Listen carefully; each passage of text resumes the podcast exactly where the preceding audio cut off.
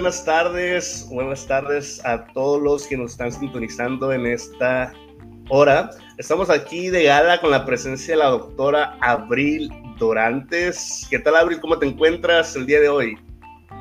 Pues estoy muy feliz, muy feliz de, de estar aquí, de conocerte y pues estar con todos y todas ustedes, sobre todo hablando de este tema. Excelente, muy bien. ¿Tú cómo estás? Excelente, muy bien, gracias a Dios. Ya terminando la jornada laboral del día de hoy. Uno nunca está de vacaciones, se supone que estamos de vacaciones, pero realmente siempre hay un trabajo, un día a la vez, como dicen por ahí.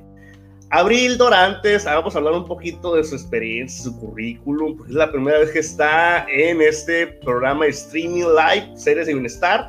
Es licenciada en psicología, tiene una maestría en psicoterapia existencial, maestría en psicodiagnóstico infantil y de la adolescencia, doctorado en psicología, especialidad en técnicas gestal, diplomado internacional en psicoterapia de pareja, diplomado internacional en educación para la paz, diplomado en prevención de violencia de género, diplomado en constelaciones familiares, risoterapeuta internacional hospitalaria, ponente internacional, conductora de ADR Networks. Tenemos a una gran psicóloga, una gran psicoterapeuta, la doctora Abril Dorantes. Bienvenida, Abril. Y platícanos un poquito por qué este tema, por qué intimidad en la pareja, por qué te latió este tema para exponerlo hoy en Series de Bienestar. Bueno, pues em, en primera, me parece que en estos tiempos es muy importante hablar, a, voltear a mirar lo que está pasando con la pareja. Porque si bien es cierto que todos estamos en esta pandemia, pues poco nos enteramos de lo que está pasando dentro de las casas en la vida privada, ¿no? Estamos como muy atentos de lo que está sucediendo, de toda la problemática de salud económica, todos los problemas, la falta de empleo y demás situaciones que pues queramos o no, de alguna manera, pues sí influyen en nuestra manera de vivir y en nuestra manera de existir. Y si en algo también, y si en algo interfieren o en algo influyen en la manera en la que me relaciono conmigo misma o conmigo mismo, pues por obvias razones también van a influir en la manera en la que me estoy relacionando con mi pareja. Por lo tanto, el estar consciente desde dónde me estoy relacionando con mi pareja me parece un elemento muy importante para detenernos a analizar, a cuestionarnos, a considerar cómo me estoy relacionando conmigo y con mi pareja que pueda estar de alguna manera afectando la relación. Entonces, Creo que es un tema importante, creo que es un tema que se debe mirar, que se debe hablar, sobre todo con la profundidad de la intimidad. Y bueno, hablando de intimidad, yo te quiero preguntar a ti, David, para ti qué es intimidad. Cuando hablamos de intimidad, para ti qué, qué es? Wow, qué gran pregunta, ¿no? Para mí, ¿qué es intimidad? Intimidad implica, más allá del sexo, más allá que la sexualidad, intimidad para mí implica la confianza, la comunicación, el clic que se hace con la pareja, tanto eróticamente como románticamente, ¿no? Intimidad es esa unión, pero que se va dando con la confianza, que claro que como decimos por ahí, es como esa plantita del amor que si no puede haber confianza, si no se riega, si no se invierte, si sobre todo se hacen cosas atractivas en la pareja. Intimidad para mí, Abril, es confianza que se da como un clic en la pareja, tanto erótica como románticamente. Sí, y también las personas que nos están viendo, que nos están escuchando, por supuesto que pueden ahí compartir en los comentarios si se puede, ¿verdad? Sí, así es. Para ellos, ¿qué, ¿qué, es intimidad? Aquí nosotros vamos a estar checando porque a mí me parece que algo muy importante y con lo que tenemos que comenzar es justamente a cuestionarnos para nosotros, pues, qué, qué involucra la intimidad, ¿no? Y quiero comenzar diciendo eh, o bueno, preguntándote a ti y preguntándoles a, las personas que nos están viendo, eh, hablando en estas cuestiones de intimidad, si hay alguna persona con la que sientan la plena confianza de poder ser ustedes, de poder ser uno mismo, o sea, demostrarse sin miedo a que el otro me juzgue o sin miedo a que el otro se vaya, por ejemplo. Tú, por ejemplo, en tu vida, David, ¿tienes a alguien con quien sientas eso?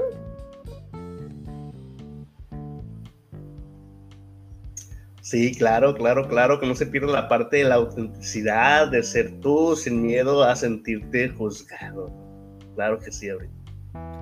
Claro, entonces, fíjate, o sea, la verdad es que es difícil tener a alguien con quien sentirse así. Te voy a decir por qué. Porque incluso en la relación que tenemos con nosotros mismos, con nosotras mismas, nosotros mismos hay cosas en las que nos juzgamos. Hay cosas que al mirar hacia nuestro interior no nos gustan y en lugar de mirarlo amorosamente y decir, bueno, amorosamente tengo que hacerme cargo de todo esto que no me gusta para cambiarlo, lo que hacemos es maltratarnos, cuestionarnos, enojarnos y demás, ¿no? Y juzgarnos y sentirnos mal con nosotros mismos. ¿no? Por lo tanto, ¿qué pasa si yo estoy en esa sintonía conmigo de mirarme desde unos ojos de juicio, de no aceptación, desde unos ojos de rechazo y no desde una perspectiva amorosa, desde una perspectiva si yo conmigo misma no lo puedo hacer, entonces la pregunta es, ¿cómo estoy mirando a un otro que vive conmigo, que es mi pareja, y que incluso podemos tener ya años juntos? Pero ¿desde dónde lo estoy mirando en este momento? Entonces yo les pido hacer ese, ese pequeño este cuestionamiento, porque aquí se trata pues de ser honestos y honestas con nosotros mismos, ¿no? Eso sí, si no quieren, no lo escriban en el Face, ¿no? O, o en donde puedan escribir. Pero a ver, la pregunta es, ¿desde dónde estoy mirando a mi pareja? O a la persona a la que digo amar. ¿Desde el juicio desde un, la verdad ya no me gusta, la verdad ya me cayó gordo o ya me cayó gorda, la verdad ya me estoy hartando, ya no quiero estar con esta persona o ya me está cansando estar con esta persona, o desde una mirada amorosa, consciente de que estoy eligiendo estar con un otro, sea, con otro ser humano, y que eso implica en mi elección consciente la aceptación amorosa de quien está siendo. Y obviamente la conciencia de quién estoy siendo yo en esa relación con el otro.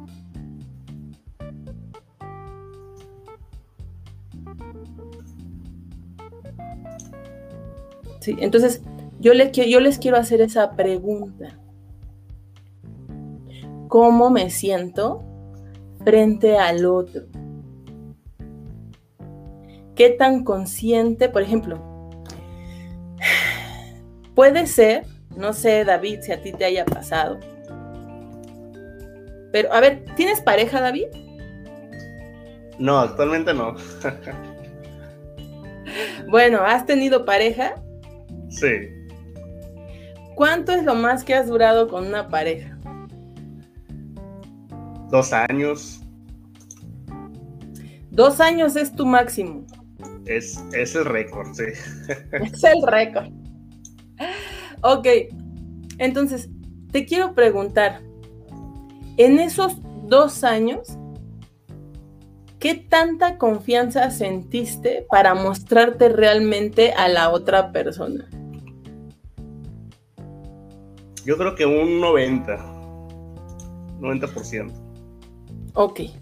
¿Y qué implicó ese 90%? O sea, ¿qué, ¿qué, generó que tú dijeras, me puedo mostrar así tal cual como soy? Implicó tiempo, dedicación, eh, horas hablando por teléfono, whatsappeando, hablando persona a persona, saliendo a, por un café, saliendo a cenar, etc. Realmente implicó tiempo, para decir un 90% implicó tiempo. Exactamente. Y lo mismo le pido que piensen las personas que nos están viendo, ¿no? ¿Qué implicó al principio que la relación con quien están funcione o se sienta padre o se sintiera padre, ¿no? Se la estuvieran pasando bien y todo eso. O sea, ¿qué implicó? ¿No? Lo mismo que David dice, no, pues implicó tiempo, implicó esfuerzo, implicó querer estar ahí y demás cosas. Entonces, ¿qué implica la verdadera a ver, ¿cuál es el secreto de que eso funcionara por lo menos los dos años que duró David en su relación? ¿Y qué implicó en la relación de todos y todas ustedes para que durara ese tiempo? El secreto no está en el tiempo. El secreto está en el interés. Fíjate bien, David. En el interés y en la curiosidad que tengo de conocer al otro. Mientras yo tenga curiosidad por seguirle conociendo, entonces voy a ver las maneras para acompañarla el tiempo que tenga que ser. Pero cuando yo pierdo ese interés, cuando yo pierdo curiosidad por conocer a la persona con quien estoy, entonces ese interés se pierde. Y la realidad es que hay muchas relaciones que llevan años, años, ¿no? Porque dos años no es nada, es mucho, pero no es nada si lo comparamos con personas que llevan 30 años, por ejemplo, ¿no? Y la realidad es que en muchos de esos casos, esas personas tienen a su lado a un perfecto desconocido, a una perfecta desconocida. Es decir, dormimos con desconocidos. Porque nos quedamos con la primer versión que conocemos. ¿cierto? Wow, qué profundo, ¿eh? Qué profundo. ¿Qué es lo que se te hace profundo? A ver, dime. El hecho de que a veces no nos damos cuenta hasta que pasamos por ese proceso, ¿no? Qué profundo, decía Platón, ¿no? La vida sin introspección no vale realmente la, la pena vivirla. Qué profundo cuando nos damos cuenta de lo que estamos viviendo en ese momento, pero para empezar, como decíamos ahorita, ¿no? El mirar hacia adentro, el amor propio, el autoconcepto, quién soy, qué es lo que quiero, con quién quiero estar. Qué profundo hacer introspección. La vida sin voltear a ver hacia tu interior realmente no vale la pena vivirla. ¿Y qué vamos a ofrecerle a los demás si primeramente no tenemos amor propio? Solamente hay un amor para siempre y es el amor propio. Cuento una historia que en cierta ocasión se encontraba el odio queriendo matar al amor. Estaba tan frustrado y traía tanto resentimiento con esta emoción que le interesó en todas las emociones positivas el amor pero por sentir tanta frustración, el no saber el cómo proceder para matar al amor, empieza a acudir con todas las emociones y de repente dice la tristeza, yo podría echarte la mano, pero ahorita me siento muy triste. Tal vez cuando tenga ganas te hago el favor. Y así que de emoción iba poniendo un pretexto, de repente la alegría en su eh, manilla de energía, se sentía tan alegre para hacerlo en ese momento. Dijo, después me pase esta emoción. Y cada emoción iba poniendo un pretexto después, después, empezando a procrastinar, a postergar. Y en eso se escucha en la sala una voz con mucha seguridad que dice, yo lo hago. Aquella voz resultó tan segura, resultó tan consciente y todos voltean a ver a, esa emoción y resulta que era la rutina.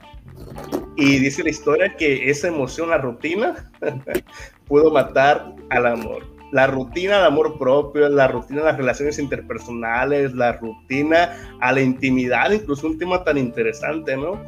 A veces mata al amor, la rutina mata. Emprender o morir, innovar o morir. Y hablando en términos de mercadotecnia, porque Uber se comió los taxis por falta de innovación. Eso también aplica en las relaciones interpersonales. Si no se innovas y siempre de repente el cliente, el paciente dice, es que ya no es igual conmigo. Es que cuando éramos novios me decía mi bombón asesino y ahora ya ni siquiera soy su bombón.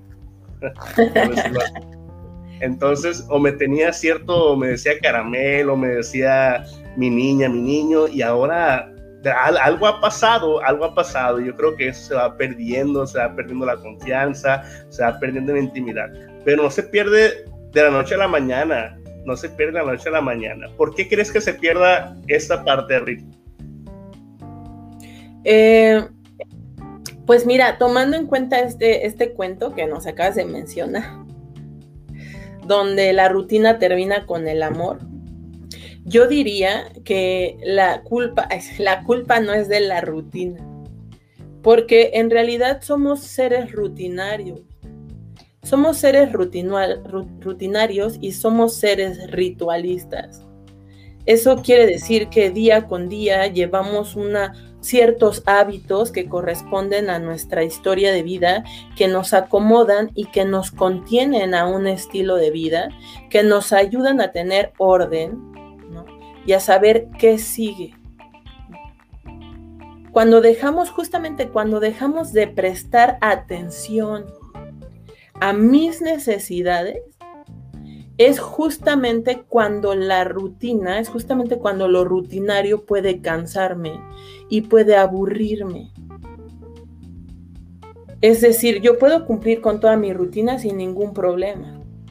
Pero puede ser que en ese cumplimiento de la rutina yo me canse, yo me agote, no me dé tiempo libre, no me dé tiempo para estar con mi pareja, no me dé tiempo para atenderme. Incluso puedo llegar a desatender mi propia salud, mi propia felicidad, darme tiempo para despejar mi mente. Cuando dejo de ser consciente de mis necesidades, cuando dejo de mirarme, es cuando la rutina empieza a agobiarme. Si esto lo llevamos a una relación de pareja, fíjate muy bien, cuando dejo de mirar las necesidades de mi pareja y solo me enfoco en mis necesidades, dejo de mirar que hay un otro es decir, lo empiezo a excluir de mi vida, de mis intereses, de mi curiosidad por querer saber cómo está, qué necesita, qué le hace falta para estar bien. Cuando me centro, ahora vamos a la otra parte, cuando me centro de más en las necesidades del otro, me excluyo a mí mismo dejo de mirarme, dejo de atenderme y por lo tanto genero un vacío en mí. En cualquiera de los dos casos hay un extremo. En uno me miro tanto a mí que dejo de mirar a mi pareja. Y en el otro miro tanto a mi pareja que dejo de mirarme a mí y se crea un vacío que por obvias razones va a dañar de una u otra manera a la relación y nos va a comenzar a alejar porque algo no está bien, algo no está siendo suficiente. Entonces, ¿Qué involucra la intimidad en la pareja o en cualquier relación? Ser consciente de que para que exista esa relación debe, debo existir yo y debe existir un otro. Y ser consciente de que yo estoy decidiendo relacionarme con otra persona. Por lo tanto, si es mi decisión, esa decisión involucra mirar que en la vida me acompaña otro ser humano y que muchas veces por la cotidianidad, porque nos dejamos de atender a nosotros mismos, también los dejamos de atender a, nuestras parejas y nuestras parejas nos dejan de atender a nosotros. Dejan de interesarse por el otro. Y es ahí cuando nos podemos acostumbrar a dejarnos de mirar. Y si nos dejamos de mirar, dejamos de existir para el otro. ¿Y qué implica dejar de existir? O sea, podemos estar, podemos vivir juntos, podemos estar en una relación, pero no tengo idea quién eres en este momento. O sea, sé que estás, sé que llegas, sé que comiste, pero les quiero preguntar a todos y a todas, ¿en qué momento nos detenemos a preguntarle a ese otro, oye mi amor, ¿quién estás siendo en este momento? Porque David no es el mismo que era hace un año. Porque David no es el mismo que era antes de la pandemia. Durante toda esta pandemia, por ejemplo, forzosamente todos y todas hemos tenido un proceso de introspección. Eso quiere decir que nos hemos volteado a mirar y a cuestionarnos qué pasa con mi vida, ¿no? ¿En dónde estoy? ¿Qué estoy haciendo? ¿Y para dónde voy a ir? Y han pasado situaciones, hemos vivido experiencias tanto alegres como muy dolorosas que nos han hecho cuestionarnos la manera en la que estamos viviendo. Por lo tanto, abril Dorantes no es la misma ahorita que la que inició la pandemia. La pregunta es entonces, si yo he prestado atención en mi pareja, en cómo ha cambiado, en cómo, por ejemplo, cómo habla ahorita, cuál es su discurso, cómo se mueve, cómo se expresa, ¿Qué está sintiendo? ¿Quién está siendo ahorita? ¿Qué le ha dolido? ¿Qué le ha costado trabajo? ¿Cómo ha sufrido a su manera? ¿Cómo se siente en la relación después de, de transitar por esta pandemia? O sea, de verdad nos hemos parado a preguntarle a esa persona qué está pasando realmente con ella. La pregunta resumida sería, ¿conoces realmente quién está siendo tu pareja? ¿Te interesa? ¿Sí me explico?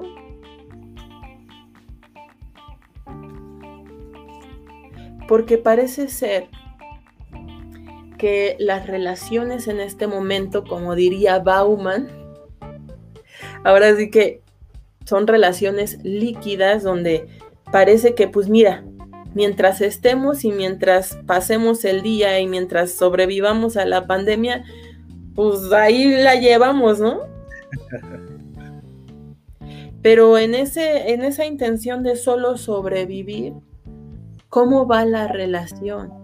Realmente te estás prestando el tiempo para mirar esa relación, para mirar a la persona, para mirarte a ti, para hacerle saber a la persona quién estás siendo tú.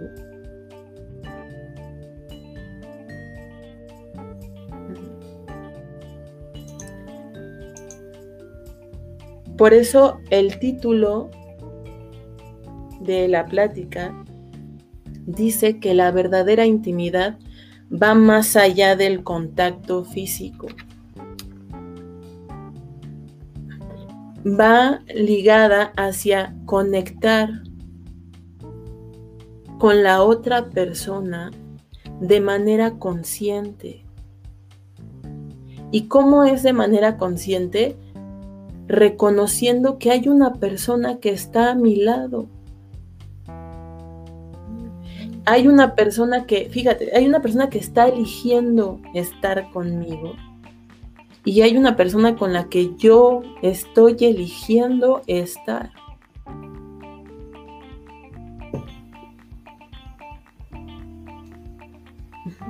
Y haciendo esa conciencia, entonces me permite mirar al otro, mirarme a mí, pararnos frente a frente y decirnos, aquí estoy, para lo que venga, pero estoy aquí, te miro y te reconozco, reconozco tu existencia, reconozco que existes para mí. Y conectar desde ahí.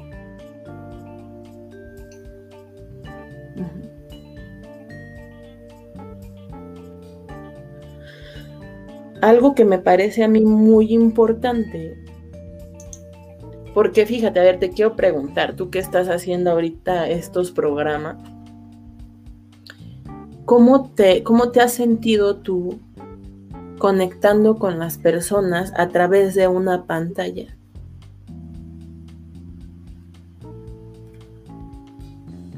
¿Cómo me he sentido conectando con las personas a través de una pantalla? Pues ha generado en mí mucha satisfacción el hecho de saber que puedo aportar en su bienestar aunque sea en conocimiento, estrategias, tips, recomendaciones, el saber, el saber que esa información puede llegar a, vidas realmente es algo funcional, ¿no? Y que va más allá de la trascendencia de los conocimientos, va más allá de tus títulos universitarios, que va más allá de tu prestigio profesional, sino que logramos tocar personas. Y desde que empezó la pandemia, precisamente hemos estado con estos streaming, tanto en Instagram, Facebook, YouTube, con temas muy interesantes como procrastinación, sexualidad, depresión, ansiedad, eh, moving, etc. otros temas en pro del bienestar del ser humano. Entonces, es imposible llegar físicamente a todos, ¿no? Pero yo sé que a través de las pantallas tenemos el Internet, la herramienta más poderosa, una de las herramientas más poderosas para que esta comunicación pueda llegar a esas vidas, a esas vidas.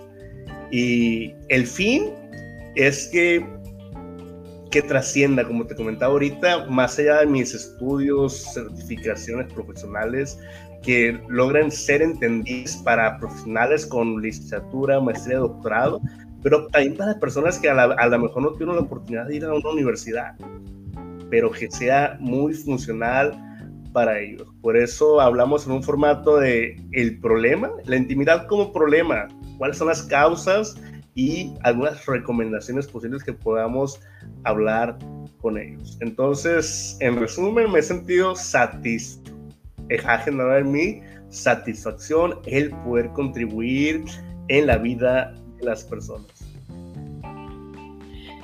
Claro, entonces fíjate, bueno, hablando de la, de la conexión, es verdad que la tecnología nos permite conectarnos y abarcar mucho llegar a muchas personas, facilitarles la información a muchas personas y hemos encontrado maneras de poder conectar a pesar de la a pesar de la pantalla, de conectar de maneras más cálidas. Hacernos presente aunque estemos detrás de una pantalla, ¿no? Sin embargo, eso jamás va a sustituir lo que se siente estar frente a una persona y mirarla a los ojos tocar su rostro, acariciar su rostro, sentir su energía, mirar sus movimientos, ver si se pone nervioso o no, ver si se pone triste o alegre o si su color de piel cambia al verme, o permitirme ver su sonrisa de cerca. Lo podemos mirar a través de una pantalla, si nos transmite, por supuesto que sí, porque la energía transmite. Pero la realidad es que nunca va a ser igual. Y entonces tenemos en casa o tenemos personas con quien sí podemos hacerlo, con quien sí podemos acercarnos, por ejemplo, mirarle, apreciarle, admirarles, o que nos miren, nos aprecien y nos admiren a nosotros mismos. Y no nos permitimos hacerlo.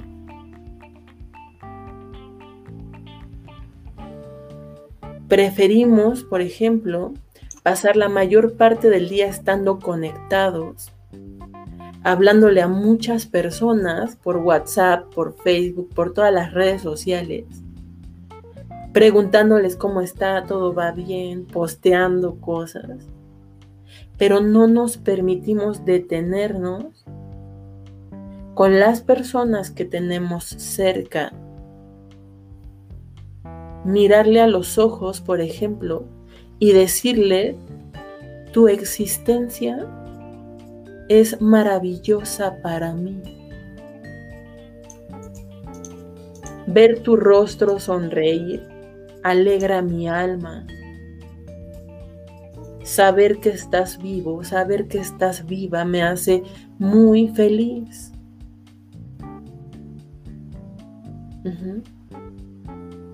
No nos permitimos decirle al otro, aquí estoy, aquí me tienes. ¿Qué está pasando contigo? ¿Cómo te acompaño en lo que está sucediendo? Por lo tanto, la intimidad, David, también implica acercarnos a esa persona, permitir acercarnos poco a poco a esa persona e ir reconociendo que está ahí. ¿Cómo puedo irlo haciendo? Primero mirándole, mirándole a los ojos, reconociendo que está ahí, mirando su sonrisa, admirando a la persona. Fíjate muy bien algo muy importante y que hemos dejado de hacer, escuchar a la persona. No nos damos tiempo para escuchar a la persona. Y muchas veces en, esas, en esos ratos que nos dicen cosas, intentan decirnos cosas que no escuchamos. Y si no aprendemos a escuchar, jamás voy a saber cuál es la necesidad del otro, qué espera el otro de mí, qué necesita el otro de mí y tampoco me doy el tiempo de pararme y ser clara o ser claro con lo que yo estoy necesitando del otro. Super tema de procrastinación, ahorita que lo decías, algo no está bien en mi relación de pareja. No me siento bien. No me está gustando algo, me siento incompleta, me siento que algo está mal. ¿Y qué hacemos? optamos por contárselo a mi mejor amigo, a mi mejor amiga, a mi mamá, a mi familia, a mi terapeuta. Y el último, el que se, que se entera de que algo no está bien, es mi pareja. La última persona con quien fui, no fui clara, fue mi pareja. Y entonces en lugar de acercarme a ese otro a decirle, me está pasando esto contigo, se lo demuestro a través de mis acciones. Y entonces me vuelvo indiferente, me alejo, me comporto seria, me comporto grosera, le dejo de hablar, dejo de ser detallista voy, así voy alimentando la cultura del silencio de mejor me callo para no crear problemas. Y mientras tanto, pues sí, los problemas no están. Pero eso se vuelve una bomba de tiempo. Donde si no estamos a gusto, si realmente no estoy siendo feliz, no me estoy sintiendo bien en la relación en la que estoy y no lo digo y no me acerco y no tengo la confianza para hablar con el otro de lo que me pasa, de alguna u otra manera va a repercutir en la relación. Y va a llegar un momento en donde los dos explotemos, no podamos más y entonces sí lastimemos realmente la relación. Sí lleguemos incluso a, a violentar al otro. Y esa sí es nuestra responsabilidad. El no haber aprendido a acercarme a tiempo, a hablar las cosas a tiempo y a comunicar que algo no está bien porque tengo miedo a perder al otro, porque tengo miedo de que me juzgue, porque tengo miedo de que no me entienda.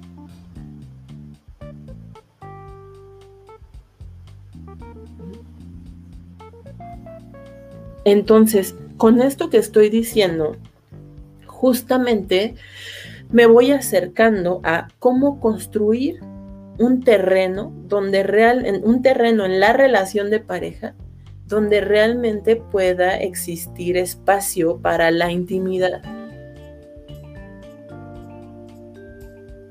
Por ejemplo, hay personas que le dicen a su pareja, mira, sea lo que sea, de lo que quieres hablar, puedes hablar conmigo prefiero que me tengas esa confianza a que me mientas. Entonces la pareja dice, órale va. Me animo, ¿no? Te, te, la tomo. Y se acerca y, oye, mi amor, ¿qué crees? Que me está pasando esto, ¿no? Me está buscando tal persona o me está escribiendo tal persona. O ya no me está gustando algo en la intimidad. ¿Y qué es lo que hace? ¿Qué es lo primero que hace la otra persona? Se encabrona, ¿no? Ay, no, de seguro ya andas con otra, de seguro ya andas así. Oye, pues tú me dijiste que podía ser honesto, ¿no? No, que quién sabe qué. Casos de la vida real, ¿no? Casos de la vida real. El problema no es que se molesten. No, o sea, se pueden molestar. Pero el problema es que se tomen las cosas personales y por esa molestia ya no terminen esa plática. Que se vayan inmediatamente a juzgar al otro en lugar de escuchar al otro. Que se platiquen por qué me dices esto, qué está pasando, qué necesitas de mí en esto. Que el otro le pregunte, ¿tú cómo te sientes con esto que te estoy compartiendo? ¿Qué está pasando con la relación? ¿Cómo podemos juntos enfrentar esta situación? Es decir, o sea, la pregunta es, ¿qué, realmente qué tanta confianza tenemos en nuestra relación para poder abrirnos? ¿Qué tanto el otro también me permite tenerle confianza? ¿Qué tanto el otro respeta lo que yo pueda decirle? Qué tanto el otro me escucha realmente, qué tanto le interesa al otro lo que yo le estoy compartiendo, porque por algo se lo estoy compartiendo. Si yo me acerco a mi pareja y le digo me siento triste, ya vas a empezar, qué hueva, ¿no? Siempre estás triste. Pues, ¿Qué voy a hacer? Pues me callo, ¿no? Se lo dejo de compartir. Preguntarnos eso, o sea, ¿qué tanto mi pareja se presta para que realmente haya una confianza para construir esa intimidad y poderme mostrar cómo estoy siendo? ¿Y qué tanto me permito yo darle esa confianza a mi pareja? Demostrarse con lo bueno, con lo malo, con la luz, con la sombra. Y a pesar de que se muestre, a pesar de que me muestre este quién está siendo, yo permanezca en esa confianza de no juzgarle, claro, siempre y cuando no me esté haciendo daño a eso. Estoy hablando de violencia, ¿no? O sea, siempre y cuando permanezca esa confianza, demostrarle que, ok, puedes mostrarme lo que, lo que no te gusta, incluso lo que te avergüenza, pero aquí estoy, sin juzgarte, sin irme. Pero pues bueno, ¿cuál es uno de los mayores temores que existen para, para que nos impiden mostrarnos en intimidad con el otro? Pues el miedo a que me juzguen y el miedo a que se vayan. El miedo a no ser aceptados o el miedo a decepcionar al otro.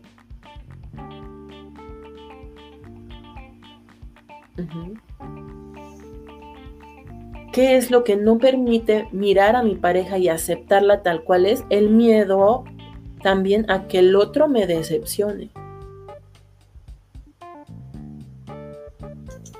Y si me. Si tuvieras la oportunidad de abrir, de, publicar la pirámide de la intimidad de Abril Durante 2021, ¿cuáles serían esos pilares que pusieras en cada, en cada, en cada escalera? ¿no?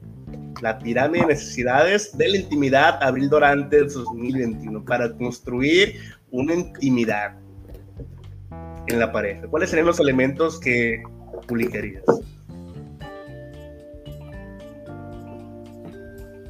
La pirámide. Mm, a ver.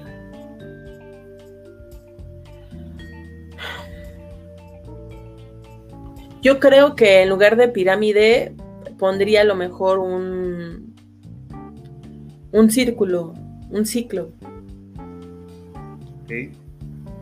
Y no una pirámide, ¿no? En ese ciclo, en ese ciclo pondría, yo creo, primero la conciencia de mi propia existencia. porque al ser consciente de mi propia existencia entonces puedo dar el siguiente paso, ser consciente de la existencia del otro. Y cuando hablo de ser consciente de mi existencia y la existencia del otro, hablo de ser consciente, además de responsable, de mis necesidades. Por lo tanto, si yo soy responsable de mis necesidades, consciente de que estoy atendiendo lo que yo necesito, entonces también puedo ser consciente de que la otra persona con quien estoy también tiene necesidades. Y si yo elijo compartir mi vida con ella, también elijo saber cuáles son sus necesidades, no para resolvérselas, sino para acompañarnos en el camino, cubriendo nuestras necesidades como individuos y como pareja.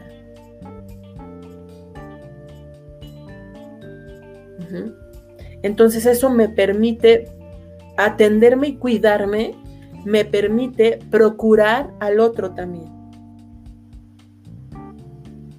Y generar la ley de la reciprocidad.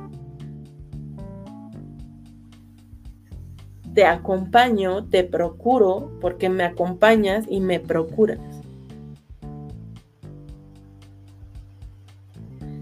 Comprendiendo, hablando de nuestra existencia, que como seres humanos nos vamos a equivocar y vamos a lastimar muy probablemente a la otra persona y la otra persona nos va a lastimar. Por lo tanto, en esa conciencia, también acompañarnos en el dolor de lo que implica equivocarnos como individuos y como pareja. Por lo tanto, si nos acompañamos en el dolor, nos comprendemos incluso en el dolor y nos apoyamos en ese dolor, podemos dar el siguiente paso para crecer y fortalecernos sabiendo cada vez más quiénes podemos ser o quiénes estamos siendo. Y nos lleva al principio que es volver a mirar nuestra existencia y volver a reconocernos.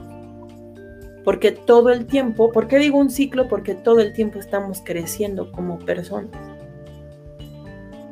Conozco una parte de ti, pasa el tiempo y eso me permite conocer ahora otra parte de ti y otra parte de ti. Por eso dice, nunca nos acabamos de conocer porque todo el tiempo estamos cambiando, pero el problema es que dejamos de tener curiosidad de conocer a un otro porque se vuelve siempre más adictivo conocer a gente nueva o enamorarse a cada rato, ¿no? O sea, que son sentimientos muy pasionales o muy nuevos, muy, muy divertidos, en lugar de enfocarnos a seguir conociendo más a quien ya, con quien ya estamos decidiendo estar.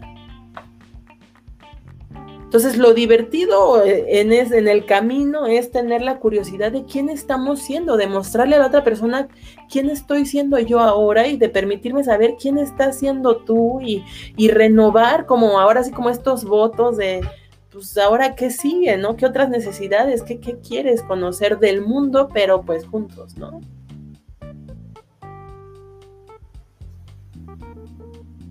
Wow, excelente. Abril, ¿y hasta qué punto intimidad se puede convertir en codependencia en la pareja? Pues yo creo que son situaciones muy diferentes, ¿no?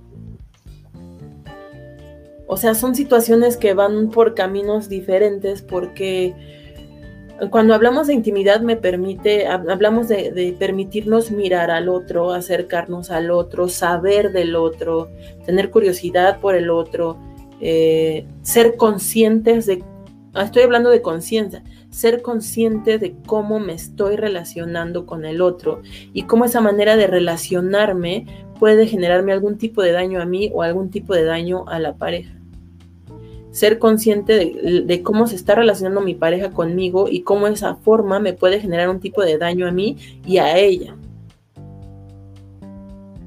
Cuando hablamos de, codependencia, hablamos de, un proceso donde no hay conciencia,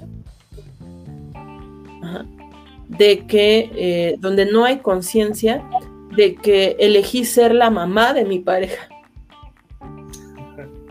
o elegí ser el papá de mi pareja y entonces vivo para resolverle la vida y vivo para que el otro dependa de mí. ¿No? Y entonces, pues, ¿cómo me puedo hacer consciente de esta situación? Porque llega un momento en la relación de pareja donde, donde eh, me canso, donde me empiezo a sentir cansada por cargar al otro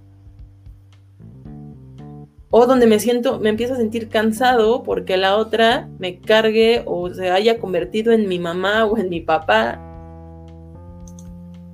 Y dejemos de ser pareja para que se vuelva una relación como de lucha de poder o de jerarquías. ¿No? O sea, y cuestionarme en qué momento dejé de atender mis necesidades ¿En qué momento dejé de ser adulto o adulta? ¿En qué momento dejé de ser responsable de mí para soltarle esa carga a la pareja? Y quejarme de no, pues mi pareja está loca, siempre quiere decirme qué hacer, siempre me quiere controlar. Y la otra, no, pues mi pareja es un niño, una niña inútil, no sirve para nada, no resuelve nada.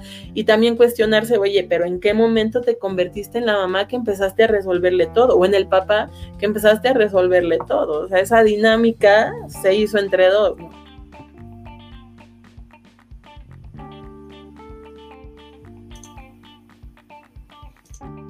Excelente, muy bien. Fritz Pérez lo dijo, yo soy yo, tú eres tú. Yo no estoy en este mundo para cumplir tus expectativas, tú no estás en este mundo para cumplirlas. Tú eres tú, yo soy yo.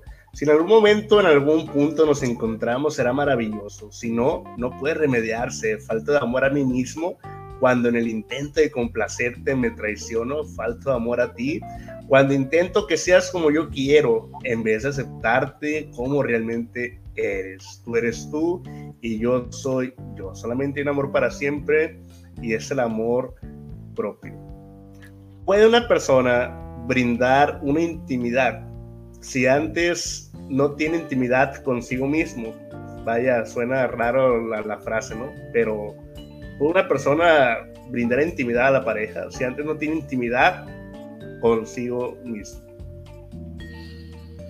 Pues, o sea, yo diría que sí, pero no será una intimidad muy consciente. O sea, es que justamente cuando no estamos tan conscientes de nuestro propio proceso, caemos en, situaciones de riesgo o en situaciones neuróticas con la pareja, donde podemos estar dando de más, por ejemplo, cuando se está generando un vacío en mí mismo, ¿no? Y entonces empezar a generar justamente relaciones dependientes o codependientes, ¿no? Donde yo le doy como, aquí está, mira, esta soy yo, lo pongo en tus manos. Y el otro, pues como lo puede tomar, pues como lo puede soltar, pues como lo puede maltratar, como lo puede cuidar. Y luego, pues aprovecho para echarle la culpa al otro de lo que hizo con mi vida, ¿no? Entonces, eh, la realidad es que pues, sí se puede, o sea, pero tenemos que estar muy conscientes que si damos lo que no tenemos, pues de alguna u otra manera nos empezamos a vaciar. En realidad en, la, en las dinámicas de la, en la pareja se van a dar muchas dinámicas, ¿no? Digo, no hay una relación así utópica o no hay una así como super utópica de esta es la relación perfecta y, esta, y así es como debería de ser. La construcción de la intimidad, la construcción de una relación de pareja va a implicar que siempre haya espacios para comunicarse, para poder seguir creciendo, para poder comprenderse. Y la intimidad es un buen espacio donde a través de la confianza y a través del reconocimiento del otro, se pueda generar este crecimiento para no estancarse, ¿no? Entonces, por ejemplo, si una pareja puede tener una dinámica de codependencia y si se dan este espacio donde puedan mostrarse, a lo mejor con un psicoterapeuta de parejas, especializado en parejas, donde uno pueda decir, estoy cansado de que me persigas todo el tiempo estoy cansada de que estés sobre de mí todo el tiempo. Y la otra persona puede decir, estoy cansada de que huyas de mí todo el tiempo.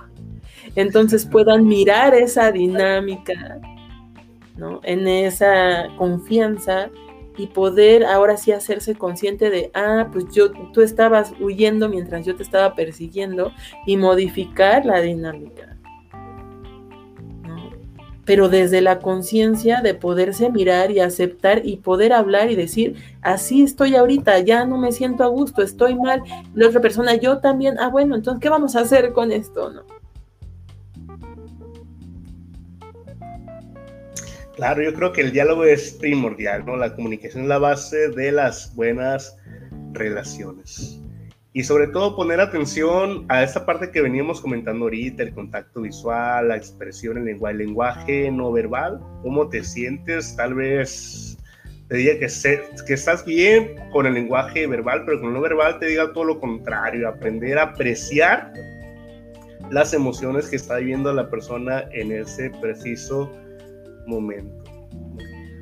Así es, así es. Y, bueno, entender que las relaciones de pareja pues van a pasar por muchas situaciones, como una planta, por ejemplo. Una planta la puedes regar, la puedes mantener viva, la puedes mantener bien, pero va a llegar un momento a lo mejor donde pues, viene su declive, ¿no? Tiene que, tiene que morir, ¿no? Pues, no siempre va a estar viva, ¿no? Pero ahí están las raíces. Pues, ¿Qué pasa? Bueno, pues ya pasó su temporada, pasó su época, pero la sigues regando, la sigues cuidando y vuelve a nacer otra raíz y vuelve a nacer la planta. Pero hay que tener paciencia. Una relación de pareja es parecida. Van a haber momentos donde van a ver, o sea, van a estar las raíces, va a salir lo verde, incluso van a dar frutos. Y llegar un momento donde vaya de caída, donde se seque. Y el punto está ahí en qué quiero que pase. O sea, ¿quién está haciendo aún cuando se está secando la planta? Detenerme y parar y decir quién estoy siendo yo, quién está haciendo tú, aún cuando la planta vaya en declive para entonces encontrar el punto de, ah, esto es lo que tenemos que mirar, esto es lo que tenemos que atender con paciencia para que otra vez se nutra la planta y vuelva a salir. Ok, ¿cómo afecta, Abril? Te tengo una pregunta, ¿cómo afecta la intervención de las familias primarias cuando ya decide formarse un matrimonio, ¿no? Cuando empieza a intervenir el suegro, la suegra, etcétera, ¿no? Que hay muchos chistes respecto a, este tipo de temas. Pero ¿cómo afecta cuando se quiere empezar a, a meter pues, en la relación de pareja? No, pues yo creo que eso nos lo pueden contestar muy bien todos y todas las que están en sus casas, que se meten en sus relaciones de pareja. A ver, hay que comentar aquí, por favor, hay que Ahí coméntenme, ahí coméntenme. Este, pues bueno, lo que pasa en ese sentido es que tenemos que estar muy conscientes hasta dónde permitimos que los terceros se involucren en, nuestra relación de pareja. Pues hablando de que somos una relación de pareja que involucra a dos personas, entonces, pues cuando permitimos que se metan más de dos personas en nuestra intimidad, en nuestra intimidad, entonces deja de ser intimidad y nuestra intimidad se va a la boca de todos y todas, ¿no?